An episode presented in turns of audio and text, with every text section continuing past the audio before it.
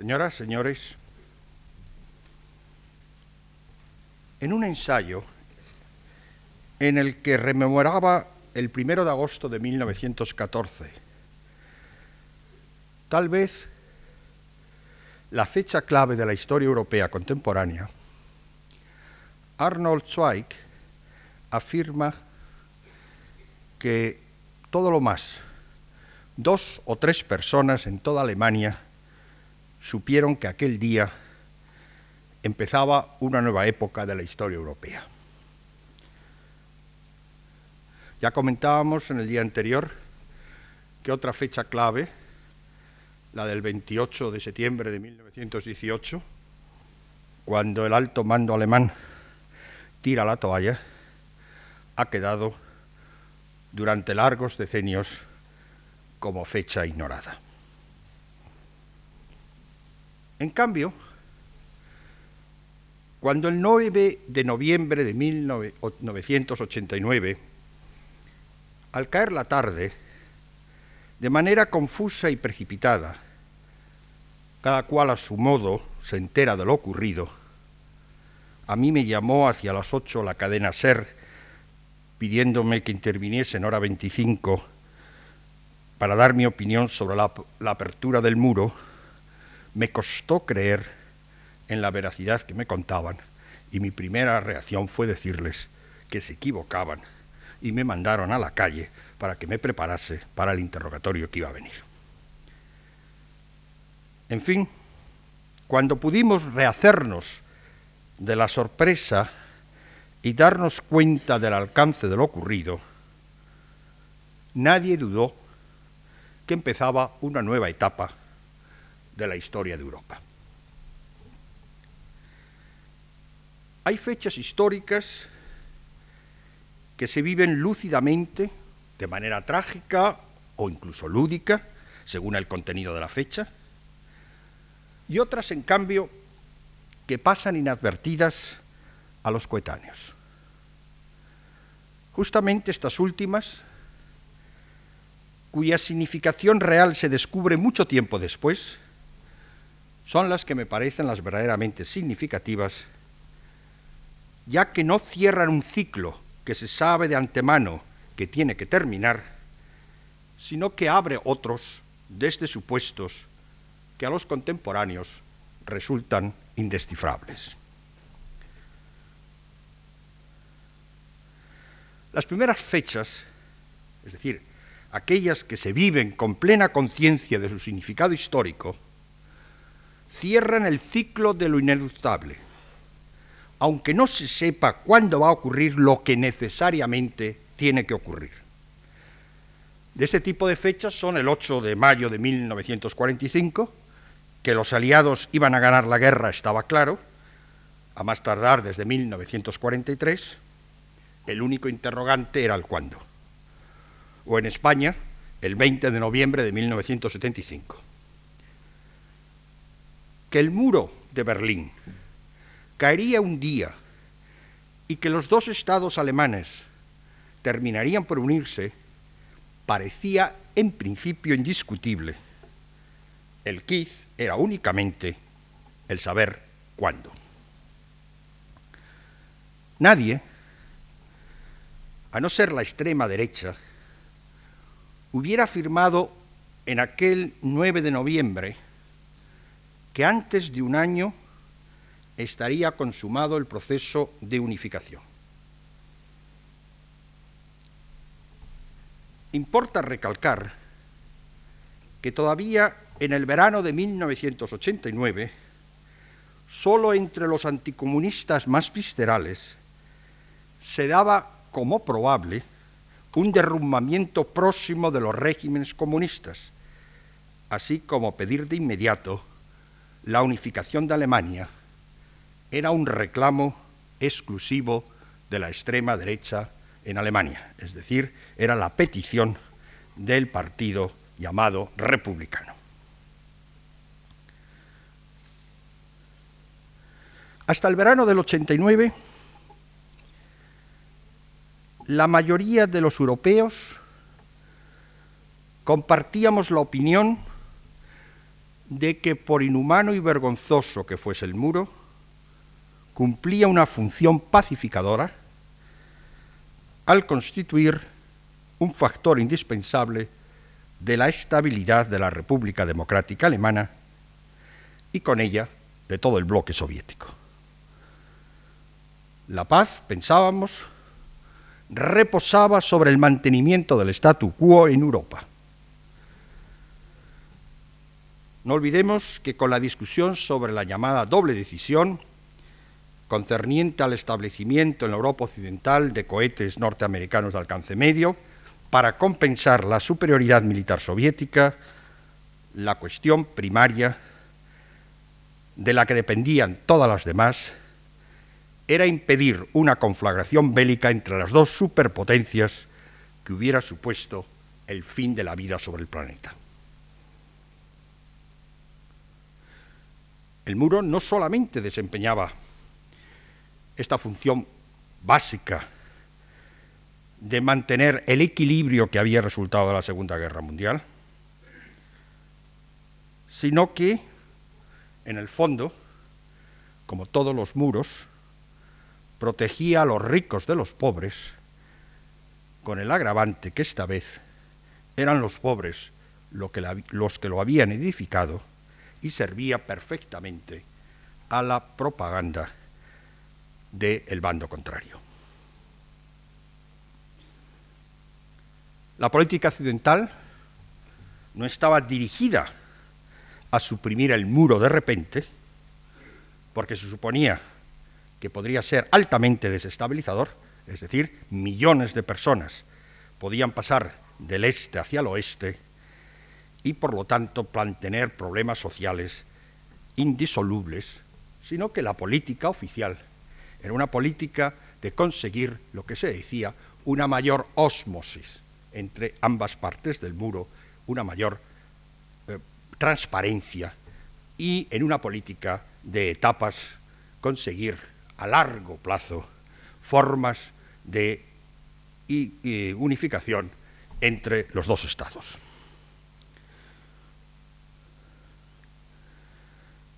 El momento crítico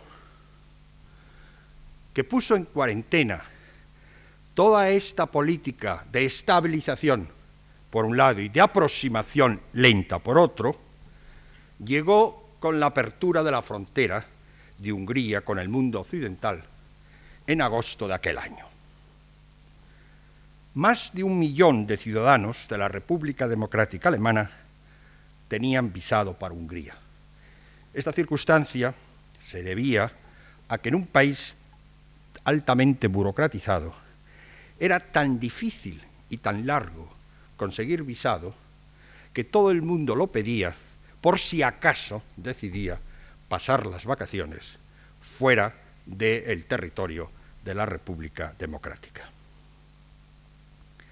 Como saben ustedes, el levantamiento del telón de acero por Hungría abrió una puerta que se aprovechó por una cantidad considerable de ciudadanos de la República Democrática que pasaban sus vacaciones en Hungría, lo que obligó a cerrar la frontera entre Checoslovaquia y Hungría. Cuando se cierra esta frontera, la huida masiva de los ciudadanos ya no se produce, claro está, a través de este camino de Hungría, sino a través de las embajadas de la República Federal Alemana en los países del Este, era prueba patente de que la credibilidad del Partido Comunista andaba en aquellos momentos por los suelos. ¿Por qué este desánimo generalizado? Ni la perestroika, llevaba ya cinco años, ni el viaje de Honecker a la República Federal en 1987, que había abierto grandes perspectivas, había terminado por reportar lo más mínimo para la población. Pese a la más estricta censura de todos los medios de comunicación, la presencia de la radio y televisión occidentales hacía poco efectivo el monopolio de la información que en los regímenes burocráticos constituye la columna vertebral del sistema. La represión violenta de la manifestación del 9 de octubre, en vez de infundir miedo, desencadena una ola de manifestaciones por todas las ciudades de la República Democrática Alemana, en especial en Leipzig y en Dresde, hasta culminar en la gran manifestación del sábado 4 de noviembre en Berlín Oriental. El pueblo conquista la calle sin que por ello cese el flujo masivo de ciudadanos que abandonan la República por la embajada germano-occidental de Checoslovaquia. Después también por la embajada germano-occidental de Varsovia. El gobierno, por completo desbordado, no tiene ya otro recurso que parlamentar.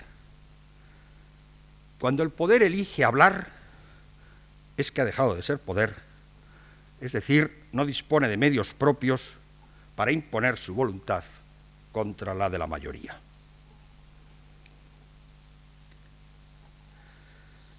El instrumento más adecuado en nuestro tiempo para un diálogo colectivo del que dispone el gobierno es sin duda la televisión, siempre y cuando esta televisión tenga alguna credibilidad.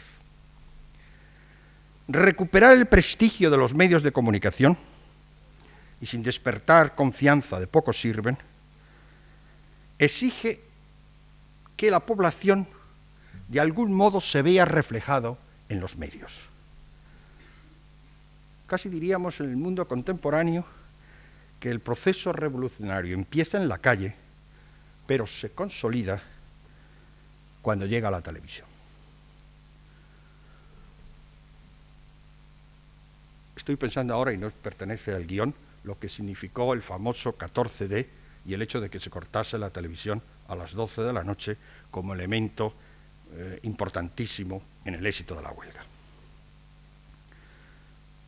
Durante 40 años, en los medios de comunicación de la República Democrática Alemana, se había proyectado un mundo prefabricado según las consignas del partido que nada tenía que ver con la realidad. Un día, a mediados de noviembre, quedé estupefacto al ver al director de los informativos pedir perdón por la política de desinformación practicada y prometer en lo sucesivo una información veraz. ¿Cómo se explica acontecimiento tan inverosímil que desde luego a muchos telespectadores de no pocos países les gustaría vivir también en su propio país algún día. En la discusión actual sobre la pérdida de legitimidad del Estado contemporáneo, no se ha puesto énfasis suficiente en el papel que en este proceso de legitimación, deslegitimación, desempeña la televisión. En determinadas condiciones, el monopolio televisivo puede otorgar legitimidad pero también cuando se ejerce con el mayor descaro, es un factor importante de deslegitimación. La credibilidad de un gobierno depende, en última instancia, y es exagerado decirlo, de la que goce la televisión oficial.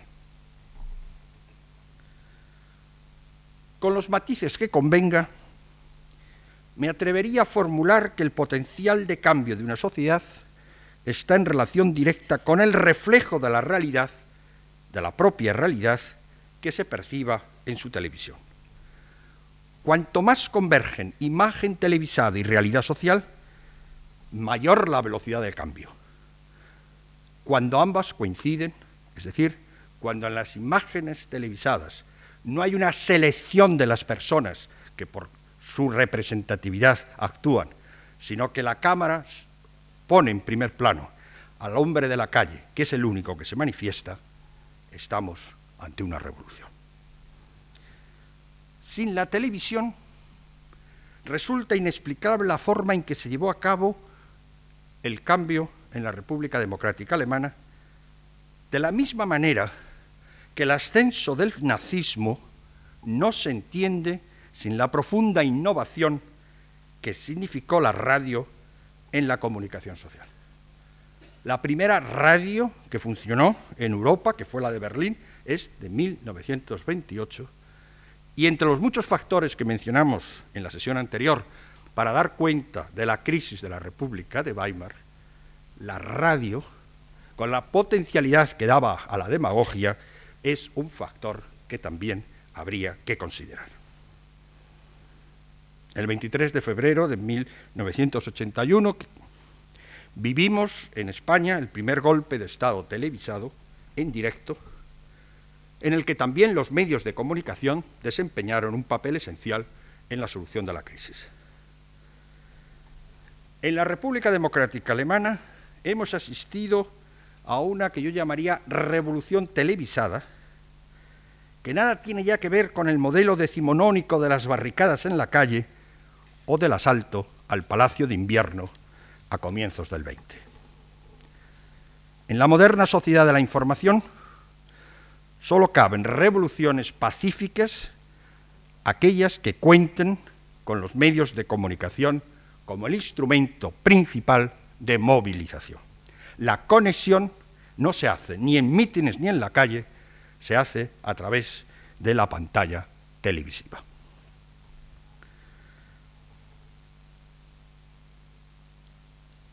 Decía las revoluciones pacíficas, porque hay que subrayar el carácter pacífico de la revolución, por suerte no hubo que lamentar ni una sola víctima en la revolución televisada de la República Democrática.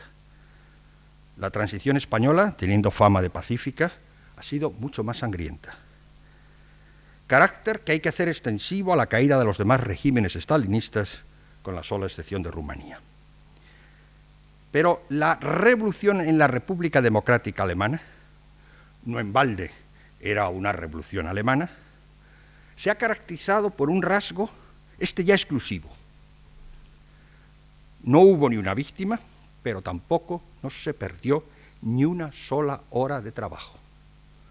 No se declaró una sola huelga y las grandes manifestaciones se convocaban a las seis de la tarde después de la salida del trabajo.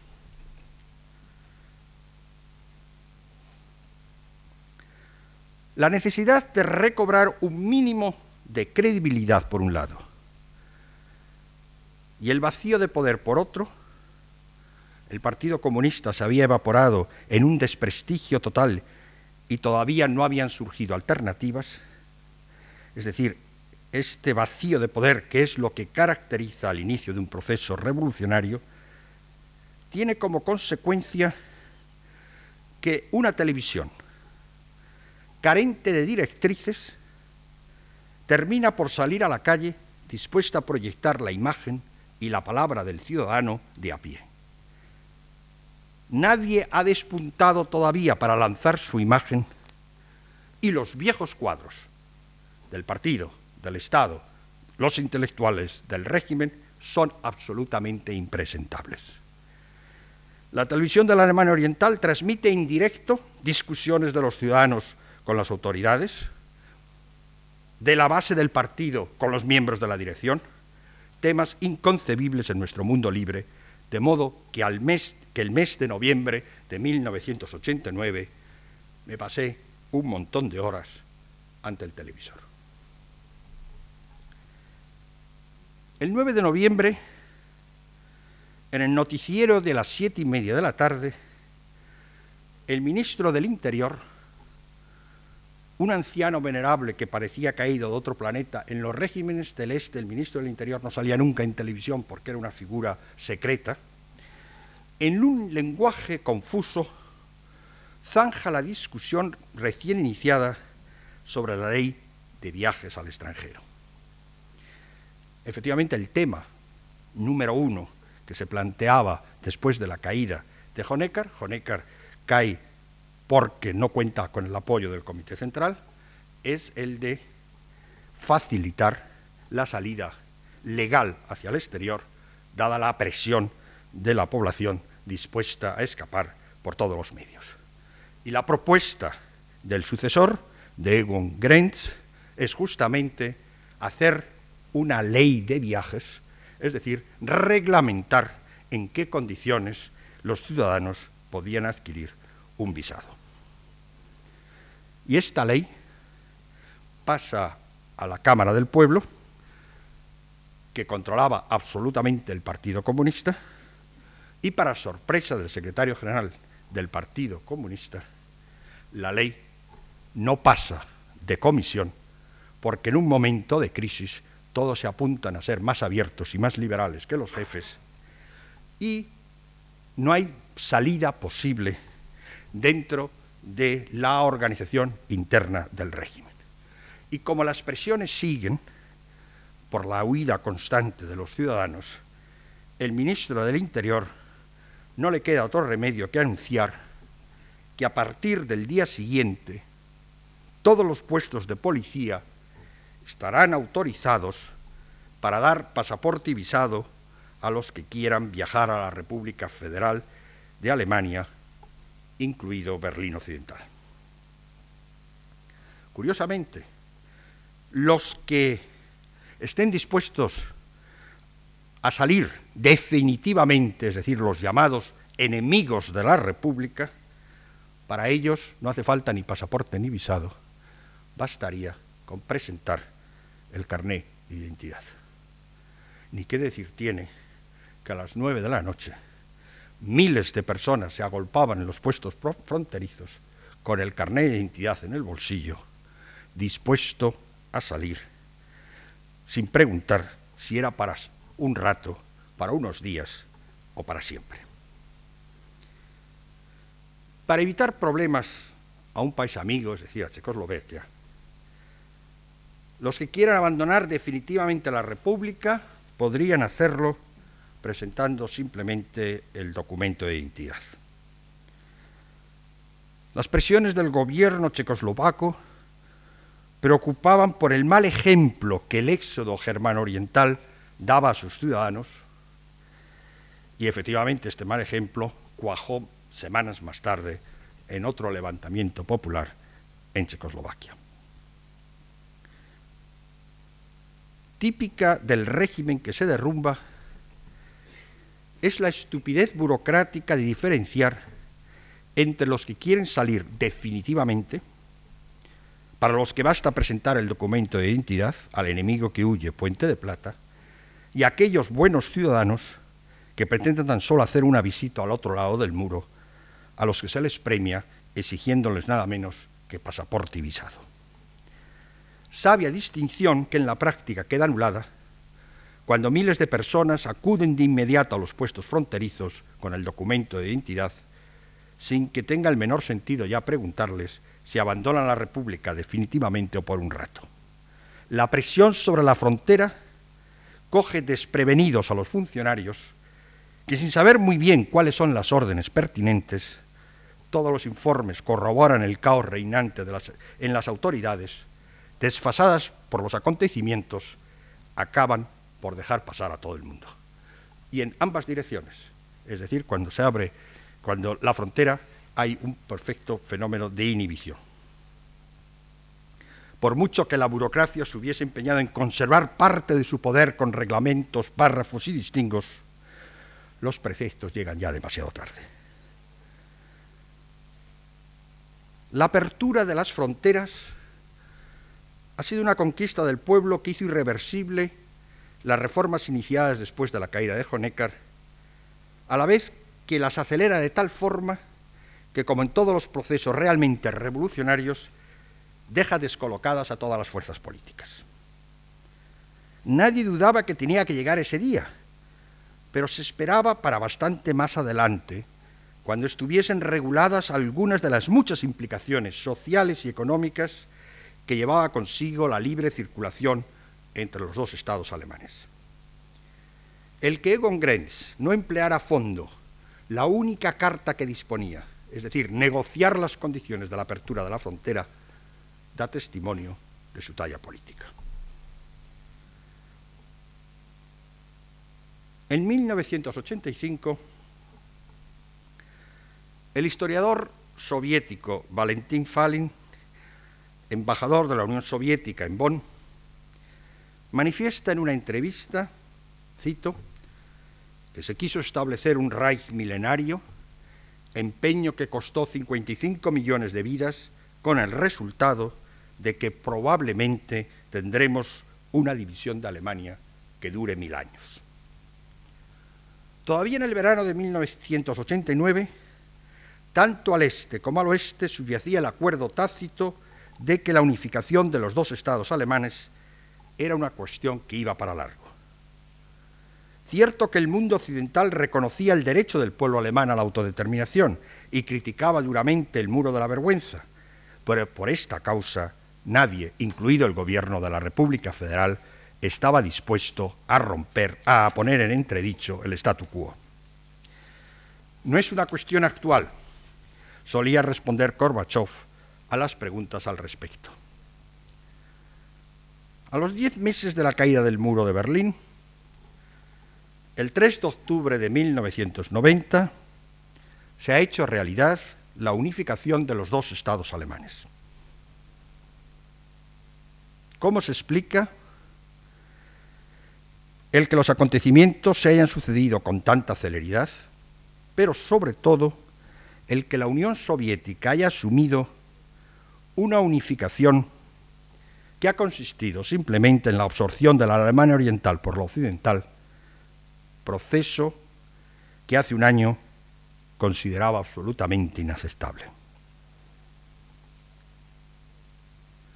El tema es razones para la velocidad y razones para el consenso soviético a una política que, como vimos en la sesión anterior, es contraria a la que había realizado en Alemania desde 1945.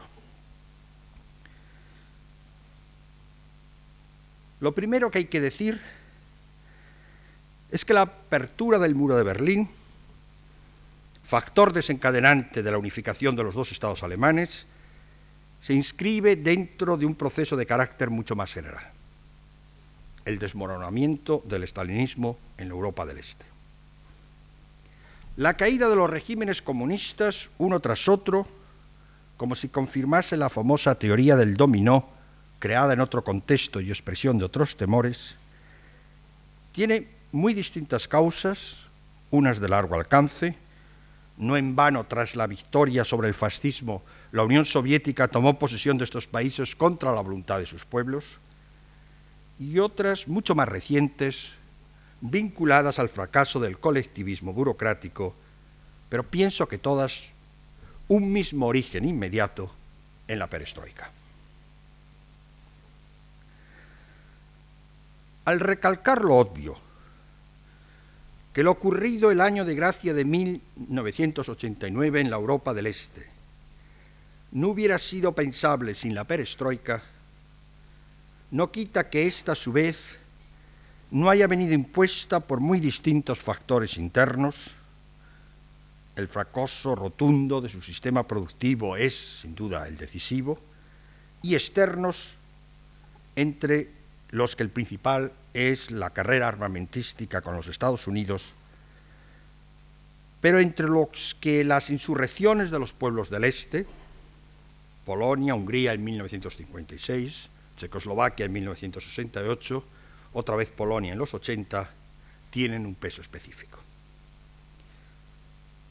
No pretendo poner en cuestión el carácter revolucionario del levantamiento de la población en todos estos países, lo fueron en la forma y en los resultados, empero importa recalcar que lo ocurrido en 1989 no es sin más la repetición o la continuación de los acontecimientos de Hungría en 1956 o de Checoslovaquia en 1968. La diferencia fundamental entre las experiencias de aquellos años y la del último radica en que ahora se sabía que la Unión Soviética no solo no iba a intervenir, sino que de hecho, queriéndolo o no, objetivamente se había convertido en el mayor impulsor del afán de reformas. la mayor transparencia informativa de los procesos que había puesto en marcha la perestroika tenía que influir de manera decisiva en los regímenes estalinistas de la Europa del Este. Desde 1987, en mis visitas periódicas por la Alemania Oriental, tuve ocasión de comprobar en los círculos académicos a los que tenía acceso la admiración y simpatía crecientes ante los cambios en la Unión Soviética. Asistir a las dificultades y contradicciones de los funcionarios estalinistas, sin otras señas de identidad que su prosovietismo a ultranza, y sin embargo obligados a distanciarse de la política soviética para sostenerse en el poder, constituía un espectáculo penoso. Cuando en la República Democrática Alemana se llegó incluso a prohibir algunas publicaciones soviéticas, quedó claro que el invento estaba finalizado. No deja de ser significativo que Honecker cayera pocos días después de la visita de Gorbachev a Berlín Oriental, con motivo de la celebración del cuadrigésimo aniversario de la República, una vez que el líder germano oriental se opusiera a cambiar de política, aferrado al argumento de que una apertura del régimen implicaría indefectiblemente la anexión por el otro Estado alemán. No le faltaba razón a Honecker al subrayar la originalidad del caso alemán y los efectos seguros de una política de apertura. El interés soviético en mantener un segundo Estado alemán era la razón exclusiva de su existencia. Lo que no podía entrarle en la cabeza era que la Unión Soviética había apostado por las reformas, aun al precio de perder su zona de influencia en la Europa del Este, dispuesta a asumir incluso el riesgo de tropezarse a la vuelta de la esquina con una Alemania unida, para mayor castigo y vergüenza, integrada en la Alianza Atlántica, una posibilidad que durante casi medio siglo había considerado la mayor catástrofe que le podía sobrevenir a la Unión Soviética.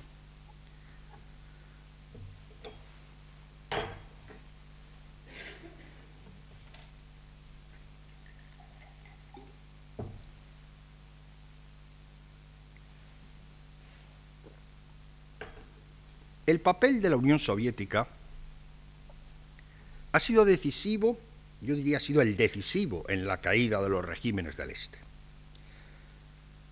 Hace un año era un conocimiento que se divulgaba con sordina.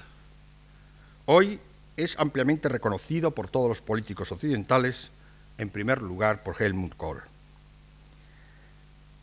Se entiende que en unas declaraciones de hace dos meses ya muy enfermo y prisionero, prisionero en un hospital soviético, Honecker manifestase que había sido traicionado por Gorbachev. Está surgiendo ya elementos para crear el mito de que el llamado socialismo real habría caído no por sus deficiencias internas, sino por la traición de una parte de la dirección soviética. Recuerden ustedes en la última sesión la famosa leyenda de la, de la puñalada por la espalda que propagaron los nazis. Esta leyenda podrían retomarla los neoestalinistas. Ante el peligro muy real de que la Unión Soviética se disuelva en varias repúblicas, cada vez menos personas apuestan por la sobrevivencia de la Unión Soviética, el objetivo prioritario es tratar de mantener por todos los medios la integridad de la Unión. Aparte de recursos naturales inmensos, la extensión territorial es la garantía principal con que cuenta para su rápido desarrollo. Si se troncease justamente en un momento en que los estados se afanan por ampliar al máximo los espacios económicos, las, repúblicas resultantes, en todo caso las 14 repúblicas resultantes, perderían la mayor ventaja comparativa de que hoy disponen, sin otra perspectiva que volver a plantear un día la reunificación en condiciones mucho más difíciles. Pues bien, impedir que se hunda el buque soviético exige tirar no poco lastre por la borda. Y ciertamente, como una operación de salvamento, hay que entender que Gorbachev haya contemplado con la mayor resignación cómo los países del Este, uno tras otro, se trasladan a la órbita occidental. La fragilidad de la Unión Soviética es tal, como en los años 20, como en los 40, otra vez se encuentra luchando por la mera sobrevivencia, que no sólo tiene que desprenderse de la zona de influencia adquirida en la Segunda Guerra Mundial, sino hasta encarar la mayor amenaza que hasta entonces había concebido. Una Alemania unida, instalada en la órbita occidental. Como ustedes recuerden, la política soviética era una Alemania unida neutral. Para poder entender lo acontecido, hay que partir de que la Unión Soviética, por alto que hayan sido los costes, no ha tenido opción o no ha tenido otra opción que marchar por la vía de las reformas. El desorden alcanzado en la producción y la bajísima productividad no permiten barajar una alternativa a la perestroika. Ahora bien, en un momento de paralización económica, disolución social y desmantelamiento del aparato estatal, una política de reformas profundas resulta tan urgente como inviable. Dejar un resquicio para que la operación salga adelante exigía conseguir tres objetivos que a primera vista parece que se excluyen entre sí. Primero, mejorar en un plazo corto las condiciones de vida de la población, que ha llegado a mínimos que amenazan con la estabilidad del sistema. Segundo, poner en marcha un nuevo sistema de producción, empresa colosal y de una complejidad sobrecogedora, máxime cuando no se tiene claro en qué pueda consistir el nuevo modelo que se pretende, y aunque al final quede en una simple vuelta al capitalismo, también en este caso se trata de una reconversión de un volumen sin precedentes, nada fácil de llevar a cabo. Se nacionaliza en una noche y cuesta décadas volver a privatizar. Tercero, implementar la infraestructura producida, productiva introduciendo la, tecnología más avanzada, exige en muchos campos una estrecha colaboración con el Occidente. Llevar a buen término estos tres objetivos demanda fuertes inversiones, amén de una enorme capacidad de organización, de las que solo se puede disponer si, por un lado, se reducen drásticamente los gastos militares y, por otro, se coopera con el mundo occidental. Ambas medidas son interdependientes. En principio, los únicos fondos disponibles son aquellos que se ahorren en el sector militar. Pero además, sin una política de desarme, difícilmente se podría contar con la ayuda occidental.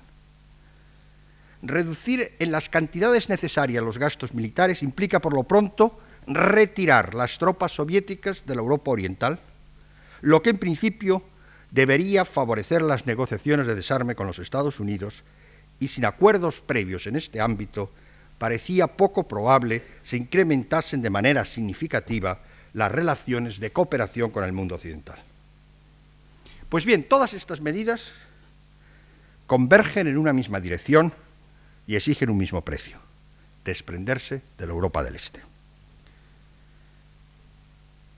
La situación interna de la Unión Soviética, y la estrategia emprendida para salir del atolladero imponían la retirada ordenada de la Europa Oriental, lo que suponía, si no se quiere arriesgar situaciones incontrolables, la eliminación previa de los regímenes estalinistas que la misma Unión Soviética había implantado después de la Segunda Guerra Mundial. El papel primordial que la Unión Soviética desempeñó en la subyugación de la Europa oriental, lo ha, lo ha jugado hoy en su liberación. Como es natural, en ambos casos ha actuado según la percepción de lo que ha creído ser sus intereses vitales. Este es el escenario. El que en este escenario se haya acelerado de tal forma el proceso de unificación de Alemania se debe a la conjunción de muy diversos factores unos de gran calado histórico, otros más coyunturales, otros casi anecdóticos. La combinación de elementos tan dispares es lo que hace a la historia tan imprevisible como a la postre tan fácil de explicar. Entre las causas de mayor peso, la principal ya la he mencionado. La Unión Soviética necesitó el desarme como condición indispensable para el éxito de la perestroika. Durante cinco años había tratado en vano de negociar la retirada conjunta de las tropas norteamericanas de la Europa Occidental y de las soviéticas de la Oriental. De haberlo conseguido, hubiera justificado lo inevitable como prueba de su fuerza y de su voluntad de paz. No ha sido así, y como el edificio se tambalea amenazando ruina inminente, a la Unión Soviética no le ha quedado otro remedio que emprender unilateralmente el abandono de la Europa Oriental, una carga militar, económica y política que ya no era capaz de sostener por más tiempo. Desde la óptica de los países del Este, el proceso se muestra en términos complementarios. La creciente debilidad de la Unión Soviética envalentona a los pueblos sometidos que conquistan una libertad que la potencia hegemónica no cuenta ya con fuerzas para, para reprimir. Segundo, a la debilidad soviética se suma la debilidad de la Alemania Oriental. La situación económica y social de la República Democrática Alemana se mostró mucho más grave de lo que suponíamos atentos a estadísticas que se han revelado en buena parte pura invención. El monopolio estatal de la información ha permitido también en este punto jugar una mala pasada a los pueblos. Ha sido triste comprobar que la mayoría de los datos en que basábamos nuestros estudios, el jefe del Departamento de Estadística del Estado de la República Democrática ha confesado que era una pura construcción propagandística.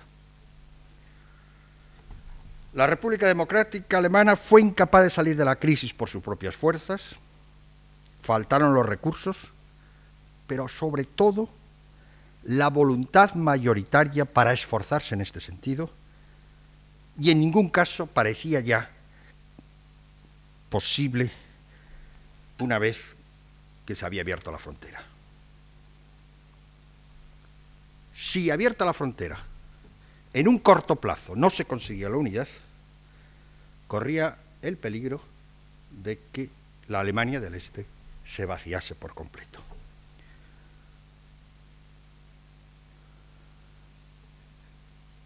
merece la pena reflexionar sobre el hecho de que la dirección del partido regalase la única carta que podía jugar.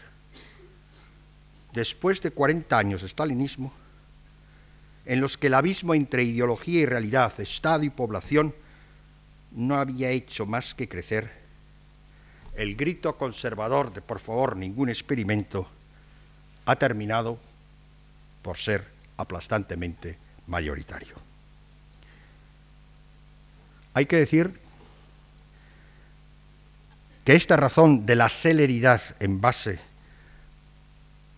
a la velocidad con que la población de la República Democrática Alemana pasaba a la Alemania Occidental no ha acabado con la unificación de Alemania. Lo único, siempre resolvemos los, los temas por falta de información estadística, es que ya no se contabiliza porque antes eran ciudadanos de un país que pasaban a otro país y efectivamente necesitaban unas ayudas y necesitaban una nueva documentación y sabíamos cuántos pasaban por día, por semana, por mes. Desde que solo existe un Estado alemán, no hay contabilización posible del movimiento de sus ciudadanos y por lo tanto el antiguo problema no se ha resuelto en la realidad sigue saliendo la gente de las zonas no desarrolladas a las zonas desarrolladas, pero el problema ha desaparecido desde el punto de vista estadístico porque ya constitucionalmente no puede contabilizarse. Tercero, a este hecho se suma el no menos decisivo de que la República Federal fuese la menos interesada en frenar esta sangría o en ayudar económicamente a un Estado que pretendía anexionar sin condiciones. De ahí que sea una cuestión meramente especulativa que ocupará sin duda a los historiadores del futuro, pese a no haber tenido la menor significación práctica, la de si hubiera podido subsistir en libertad un segundo Estado alemán no capitalista y cuál hubiera podido ser entonces el resultado de una negociación más equilibrada entre los dos Estados. El interés primordial de la República Federal no podía ser otro que la absorción de la República Democrática de la forma más rápida y al menor costo.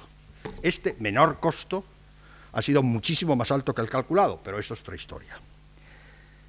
En los últimos 40 años ha dado suficientes pruebas en las más variadas ocasiones de que prefería renunciar a la unidad a tener que hacer concesiones para encontrarse en un punto intermedio con una república socialista.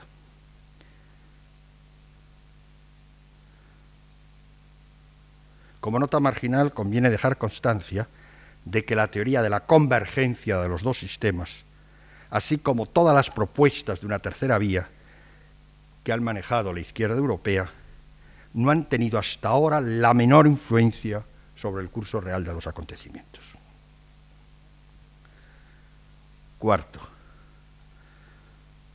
la República Federal es económicamente lo bastante potente para imponer la unificación en el ámbito internacional una vez que la Unión Soviética, diese el visto bueno.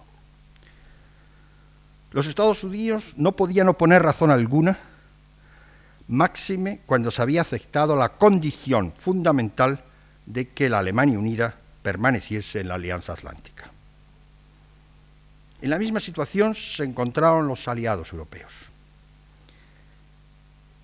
Mitterrand, convencido de que la unidad era insoslayable, prefirió, después de algunos intentos fracasados, recuerden su viaje a Kiev para convencer a Gorbachev de que supusiese a la unificación o su viaje a Berlín Oriental para ver cómo podría ayudar a la sobrevivencia del segundo Estado alemán, que se haga con el apoyo de Francia esta unificación a que se consiga con una oposición permanentemente verbal que no serviría nada más que para resucitar a los viejos fantasmas.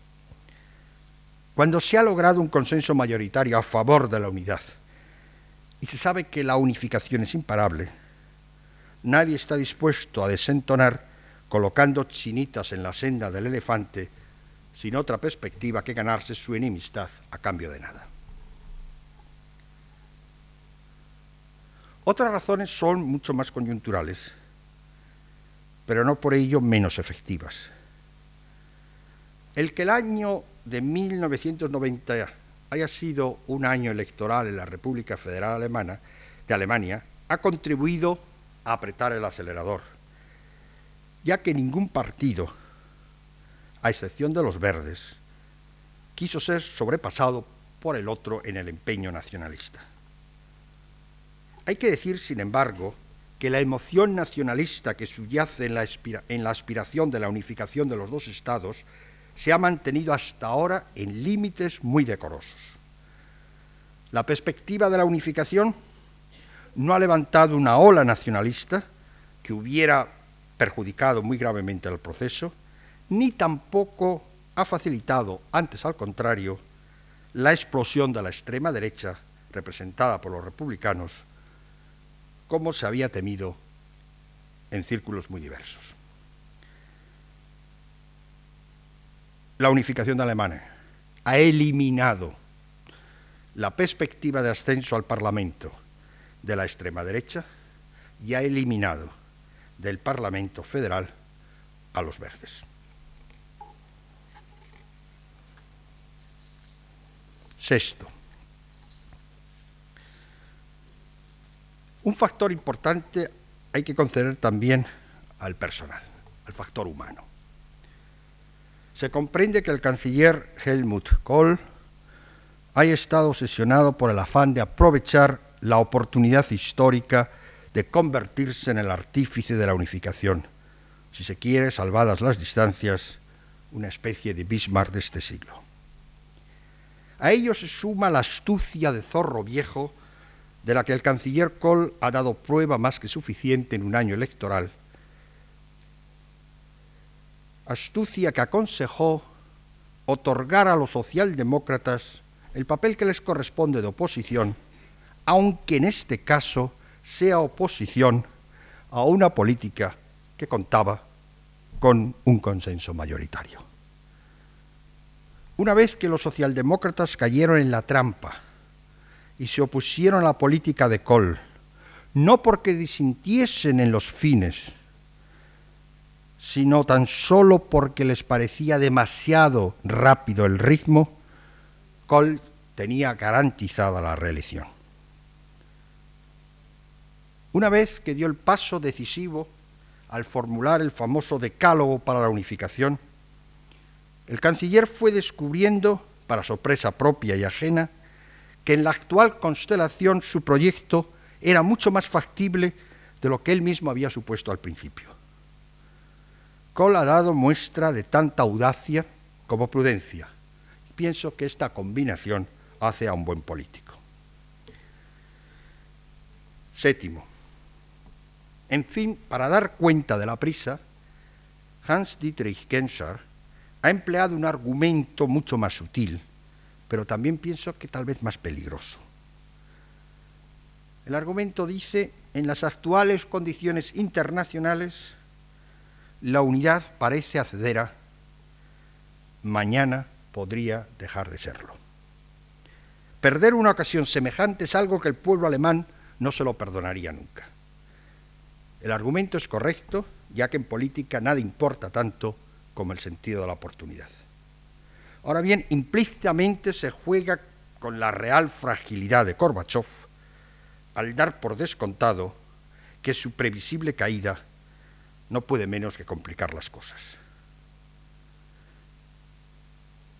Cuando empezó la crisis del Golfo, el comentario generalizado era que esta crisis hubiera impedido el proceso de unificación y que por lo tanto qué suerte que se había llevado un año antes.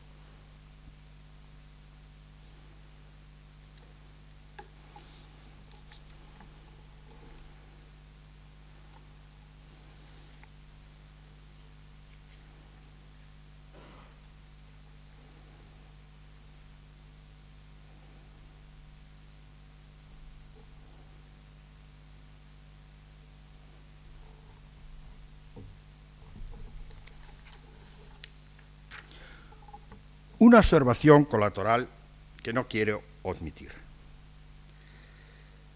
Desde los últimos rescoldos del estalinismo moribundo, no han faltado los que han pretendido ver en la unificación de Alemania una operación estratégica de las dos grandes superpotencias con el fin de impedir que la unidad europea continuase su curso. El supuesto de estas especulaciones es que una Alemania unida constituiría un obstáculo infranqueable a la unidad de Europa. Las dos superpotencias habrían así ratificado en Malta la división de Europa que pactaron en Yalta. Es una hipótesis que me importa descartar, no sólo porque cae de lleno en las teorías conspiratorias de la historia, esas que recurren a las conjuras subterráneas para dar cuenta de campañas que no se identifican, que confunden más que aclaran, sino sobre todo porque se basa en un supuesto totalmente falso que de aceptarlo se impide la comprensión de lo ocurrido en Europa desde el fin de la Segunda Guerra Mundial. En la interpretación mencionada de la cúspide de Malta subyace la hipótesis de que los Estados Unidos hubieran aceptado como partner a la Unión Soviética y que en una relación exclusiva y de igual a igual estuvieran dispuestos a mantener un condominio sobre Europa. En realidad, este fue el sueño de Stalin, hacer un condominio norteamericano-soviético sobre Europa, un sueño que mantuvieron sus sucesores, que nunca pudo materializarse. La Guerra Fría se engendró justamente por el empeño soviético por conseguir este estatus y el rechazo permanente de los Estados Unidos a otorgarlo. Y ahora, los Estados Unidos iban a estar dispuestos a aceptar un condominio con la Unión Soviética a costa de sus aliados europeos en el momento de mayor fortaleza europea y de mayor fragilidad soviética? Al contrario. Los acontecimientos de los últimos meses muestran claramente que la unificación de Alemania es el factor que más ha coadyuvado en este último tiempo a acelerar la unificación de Europa, como, hay que decirlo, la guerra del Golfo es el factor que más ha contribuido a paralizar el proceso de unificación europea. Lo único que no se ha visto convalidado es la expectativa de una cierta correspondencia entre los ritmos de unificación. Pero pese a caminar a mucha mayor velocidad la unificación de Alemania, lejos de constituir el impedimento principal para la unidad de Europa, se ha revelado su mejor propulsor, por lo menos a corto plazo.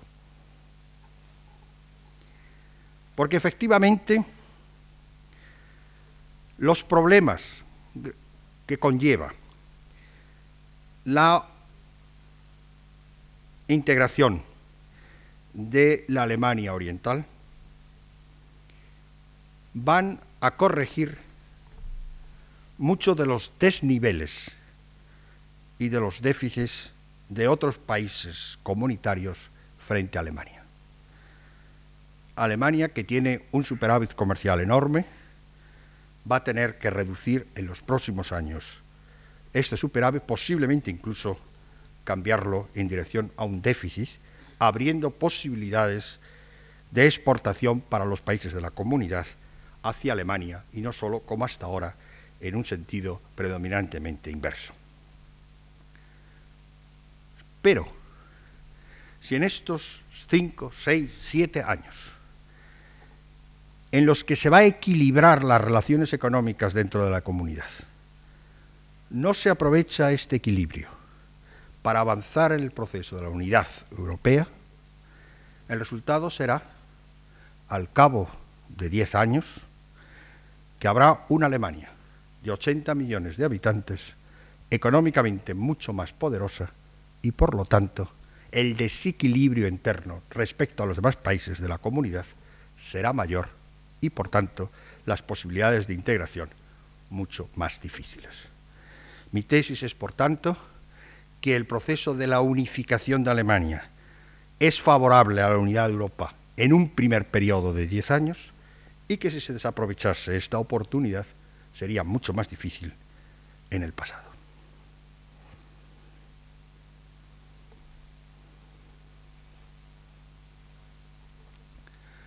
Dejar constancia de ello no implica reproducir el discurso oficial de que la unificación de Alemania solo va a traer bienes para los alemanes y para el resto de los europeos y, como no, para todos los habitantes de este planeta. Sería la primera operación política de esta envergadura de la que todos saldrían favorecidos. No solo resulta cada vez menos creíble, sino que alcanzada la meta en un plazo inimaginable hace un año, ha dado paso al debate más real sobre los costos de la unificación, tema escabroso que en la campaña electoral de las elecciones del 2 de diciembre empezó a desbrozarse en cifras absolutas sin identificar todavía a los grupos sociales para los que la relación entre el precio que tienen que pagar y el beneficio esperado va a resultar negativa. Pasados los primeros momentos de emoción en la que hemos sido partícipes todos, ahí es nada la liberación de un pueblo, hasta el más crédulo o el más ignorante sabe que de tan enorme operación saldrán ganadores y perdedores tanto en el interior de Alemania, de Europa, como del resto del mundo. Pero antes de tratar de identificar a alguno de los perdedores en la Europa comunitaria y en Alemania, hasta ahora se había designado en bloque al tercer mundo como el gran perdedor, conviene eliminar un equívoco que aquellos incapaces de juzgar lo nuevo con categorías nuevas ha impedido acercarse al proceso de unificación sin proyectar no sé cuántos viejos prejuicios antigermánicos, la mayoría de ellos ya sin la menor vigencia. El menos sostenible consiste en proyectar el viejo militarismo alemán hacia el futuro. Ha sido el tema que vimos que se discutió tras la Primera y tras la Segunda Guerra Mundial. Se ha planteado en el horizonte el peligro de un nuevo militarismo alemán y es un fantasma que no tiene la mínima base real. Alemania no volverá a ser una potencia militar. En las negociaciones con la Unión Soviética ha quedado claro las limitaciones reales del ejército alemán. Y probablemente en el futuro la fuerza militar, precisamente por haber alcanzado tal grado de destrucción, cuente cada vez menos en la política entre potencias, reducida a los conflictos locales entre países pocos desarrollados o estos y las grandes potencias. Alemania basa, y esta es su novedad, como lo hace Japón, su presencia y su fuerza internacional no en poseer un enorme ejército o poseer armamento atómico que no posee, sino en su potencia económica. Además, otra cuestión.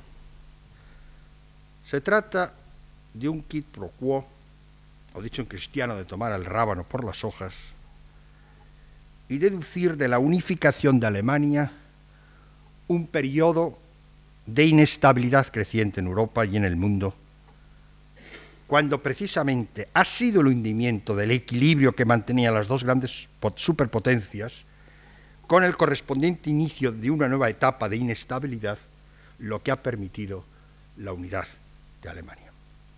Me importa, tanto como el militarismo, creo que es más fácil de rebatir, eliminar este prejuicio. No faltan las voces que anunciaban que en el caso de que los dos estados alemanes se unificasen, hemos podido citar textos del siglo XIX, la consecuencia sería una inestabilidad creciente en Europa y en el mundo. A la inversa, precisamente porque ha habido una inestabilidad creciente y porque ha desaparecido el equilibrio anterior entre las dos grandes potencias, ha sido posible la unificación de Alemania.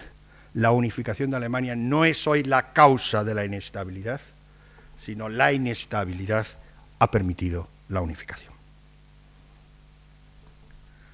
Por haber aprovechado la ocasión única de llevar adelante la unificación, que casi han impuesto unas circunstancias que han desbordado intenciones y proyectos, sería tan ingenuo como injusto hacer responsables a los alemanes de los desequilibrios y tensiones crecientes que se divisan en el horizonte. La Europa del futuro será mucho más inestable, no porque la fuente de toda inestabilidad provenga necesariamente de una alemana fuerte, culpable de reunir casi 80 millones de habitantes con la economía más dinámica del continente, que, de tomar en serio algunos reproches, no tendría derecho a existir, sino porque el derrumbamiento de la Unión Soviética exige una reconstrucción de un nuevo equilibrio en el que han de ocupar el espacio que les corresponde Rusia, ya definitivamente una gran potencia, y una Alemania fuerte. Para entender los acontecimientos que van a enmarcar nuestro futuro, hay que tener en cuenta dos hechos fundamentales que se olvidan a menudo. En primer lugar, que Alemania ha conseguido su unidad no como resultado de una política propia dirigida a este fin, sino como consecuencia del desplome de la Unión Soviética.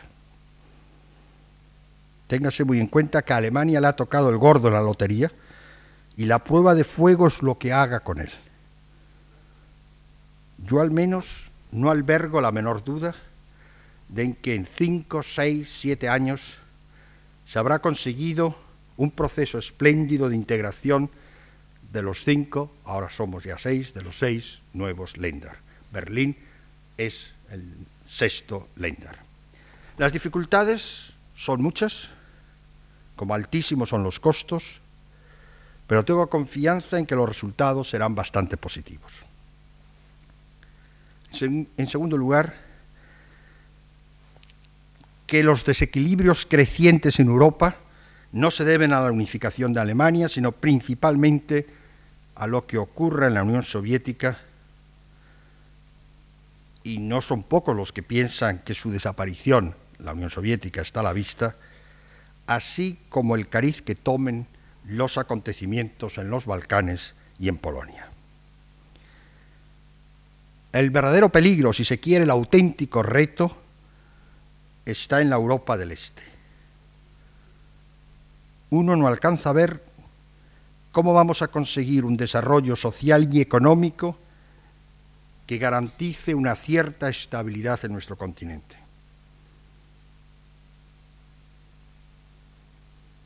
En ciertos aspectos, por lo menos en todo lo que concierne a la llamada cuestión nacional, nos hemos retrotraído a 1914.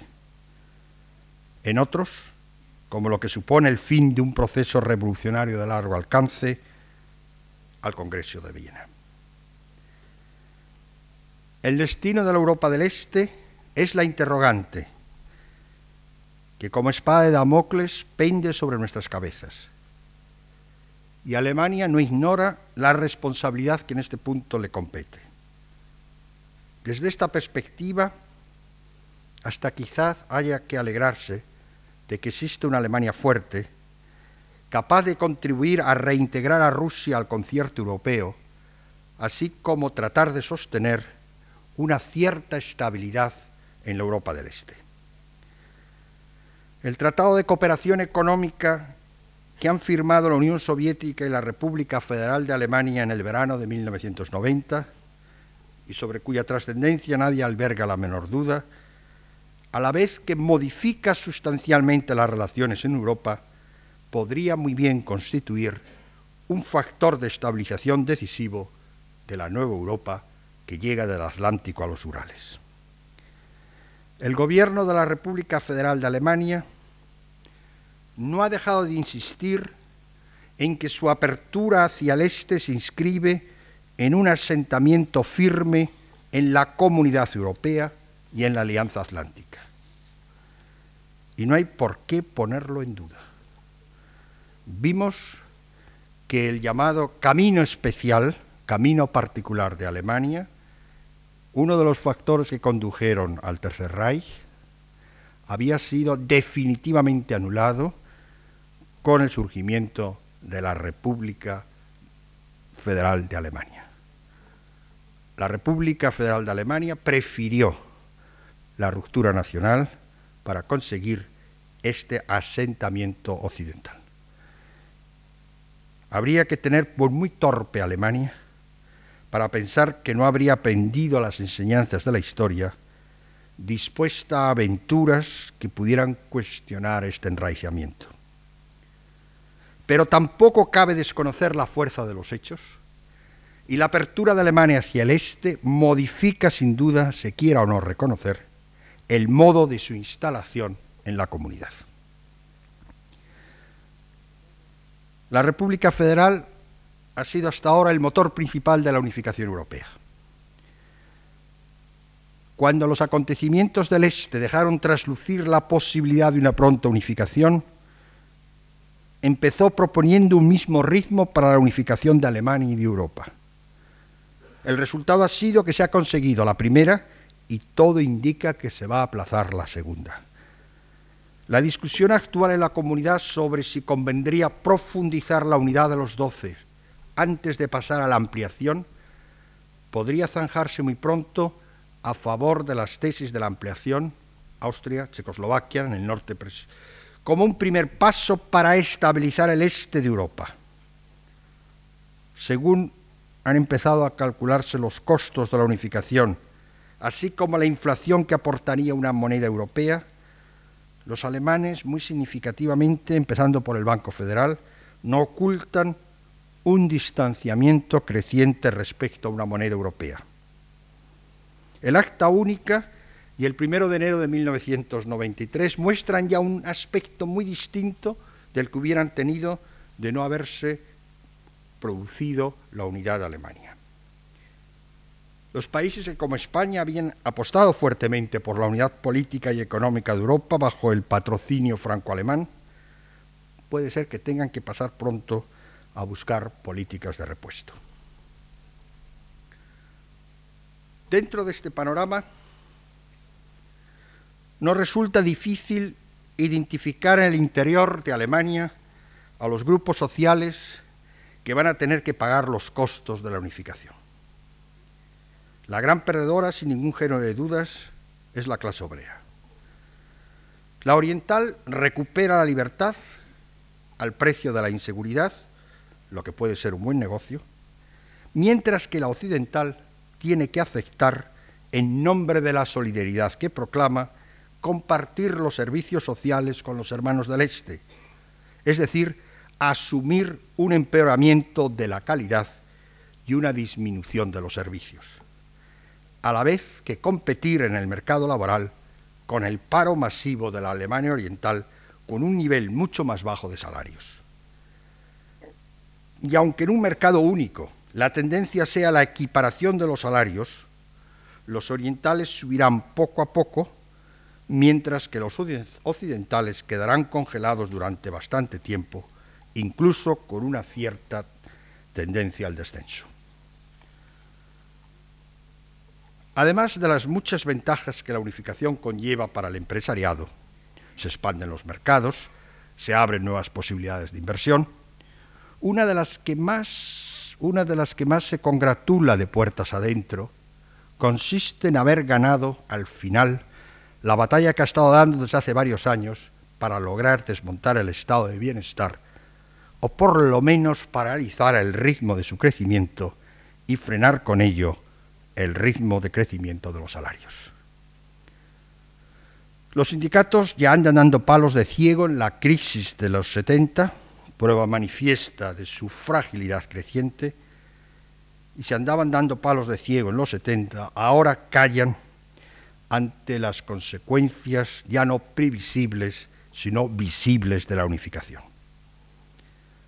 No se sabe cuánto, pero aumentará la inflación, subirá la tasa de interés, y no se olvide que es la población trabajadora la que se endeuda ya, ya que mantiene un cierto nivel de vida gracias al crédito, van a aumentar, han aumentado, perdón, que fue ayer, los impuestos, nada menos que el 7,5%, a la vez que se va a recibir menos por el trabajo, tendrán, eh, constituye uno de los... Mm, eh, y, que, y que se suprima una buena parte de los servicios sociales o aceptarlos cada vez de peor calidad.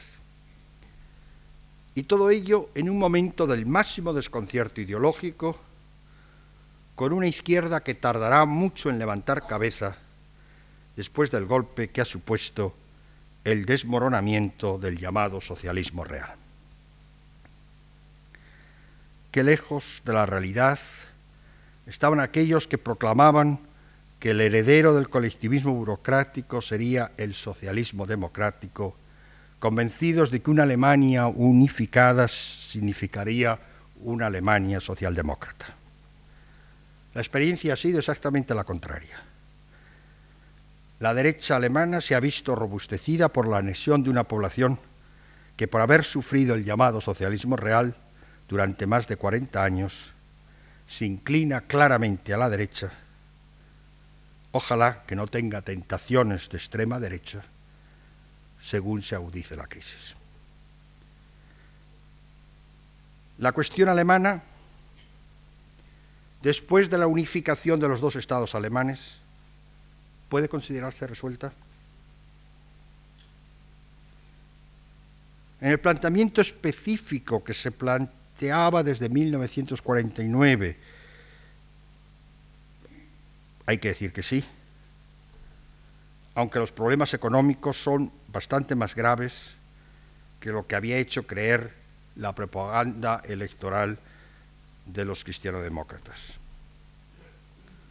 Se, se han confirmado los pronósticos de Oscar Lafontaine, que justamente por haberlos hecho preparó su derrota.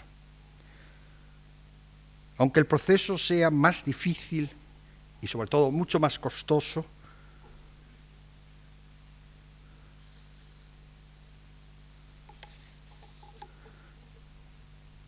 de lo que se esperaba, hay una perspectiva de que una Alemania que por fin está profundamente enraizada en la comunidad europea sea en el futuro un factor de desarrollo y de estabilidad de la futura Europa unida. Muchas gracias.